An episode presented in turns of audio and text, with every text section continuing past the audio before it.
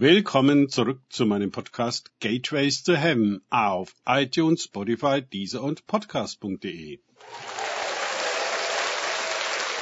Mein Name ist Markus Herbert und mein Thema heute ist Verrat Nummer eins.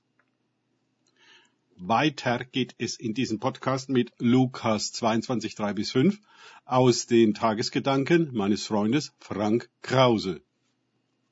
Aber Satan fuhr in Judas. Der ging hin und besprach sich mit den hohen Priestern und Hauptleuten, wie er Jesus an sie überliefere. Und sie waren erfreut und kamen überein, ihm Geld zu geben. Lukas 22, 3 bis 5. Wie konnte das geschehen? Judas war doch einer der zwölf, einer des engsten Kreises um Jesus, der drei Jahre lang Nacht und Tag mit ihm gezogen war. Was hat er nicht alles mit Jesus erlebt? Es ist das eine, ob uns Menschen, die uns fern sind, Menschen, die uns nicht kennen, Menschen, die ganz offensichtlich gegen uns stehen, wie die Schriftgelehrten und hohe Priester gegen Jesus waren, einen solchen Verrat begehen, oder unsere engsten Freunde, die, von denen wir es nicht erwarten. Oh, wie weh das tut. Obwohl Judas das Licht Gottes in Jesus gesehen hat, die Salbung auf ihm erlebte, die so viele Kranke geheilt und selbst Tote auferweckt hatte, obwohl er das Vorrecht hatte, zu den Zwölfen zu gehören, mit denen er durch dick und dünn gegangen war, fuhr der Satan in ihn. Das ist sehr ernüchternd für uns. Denn wie steht es angesichts dessen um uns? Dem völlig schockierten Petrus macht Jesus kurze Zeit später klar, dass auch er ihn verraten wird. Es wird klar, dass wir alle dazu in der Lage sind. Von Kapitel zu Kapitel haben wir in den Tagesgedanken gesehen, wie alle, ob Volk, ob Pharisäer, ob Jünger, ihre eigenen Vorstellungen darüber hatten, wie Jesus als Messias sein und handeln sollte. Viele seiner Absichten, Worte und Handlungen haben sie nicht verstanden, aber hingenommen, weil sie hofften, dass sich ihre Vorstellungen und Absichten mit Jesus noch erfüllen würden, wenn er erstmal in Jerusalem eingezogen wäre und im Tempel sitzt. Hier, genau hier setzt der Teufel an.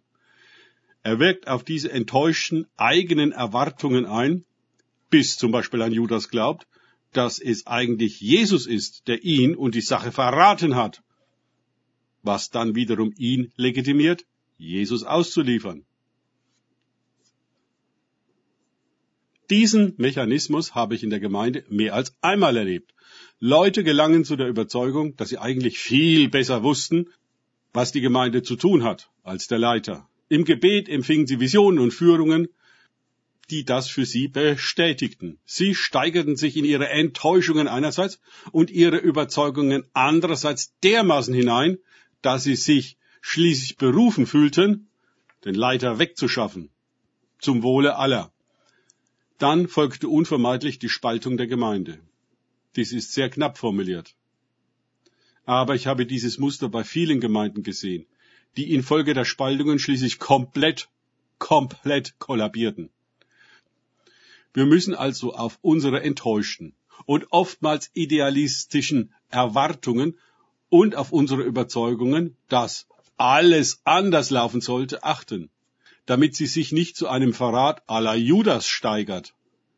Mitten in dieser Verratssituation streiten die Jünger darüber, wer von ihnen der Größte sei. Lukas 22, 24. Die Versuchung der Größenideen ist für die Enttäuschungen, die zum Verrat führen, ein starker Nährboden. Geht es uns darum, mittels der Gemeinde, mittels Jesus, mittels der Salbung groß zu werden? Auch diesbezüglich verfüge ich über einschlägige Erfahrungen. Menschen voller Minderwertigkeit kommen in die Gemeinde und vergreifen sich an Geistesgaben, an Positionen, Ressourcen und Beziehungen. Einfach an allem, um sich ins Licht zu rücken, wichtig zu sein, um den Kurs der Gemeinde zu bestimmen, um Bedeutung und Größe zu erlangen. Ab einem gewissen Punkt ist dieses Streben, das dann auch bereit ist, fürs Vorwärtskommen über Leichen zu gehen, nur noch als teuflisch zu bezeichnen. Das große Problem ist, dass weder die Täter, Judas und Co., noch die Opfer die anderen Jünger bzw. Gemeinde, merken, was vor sich geht. Dieses nicht merken, was läuft, bis es zu spät ist, ist für mich ein deutliches Kennzeichen für das Dämonische. Es ist, als läge ein Zauber auf den Leuten. Sowohl Judas als auch Petrus merkten hinterher, was sie getan haben. Aber in der Situation des Verrats haben sie es nicht gemerkt.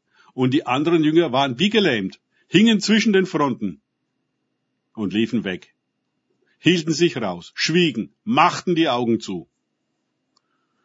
Judas bringt sich schließlich um und Petrus weint bitterlich.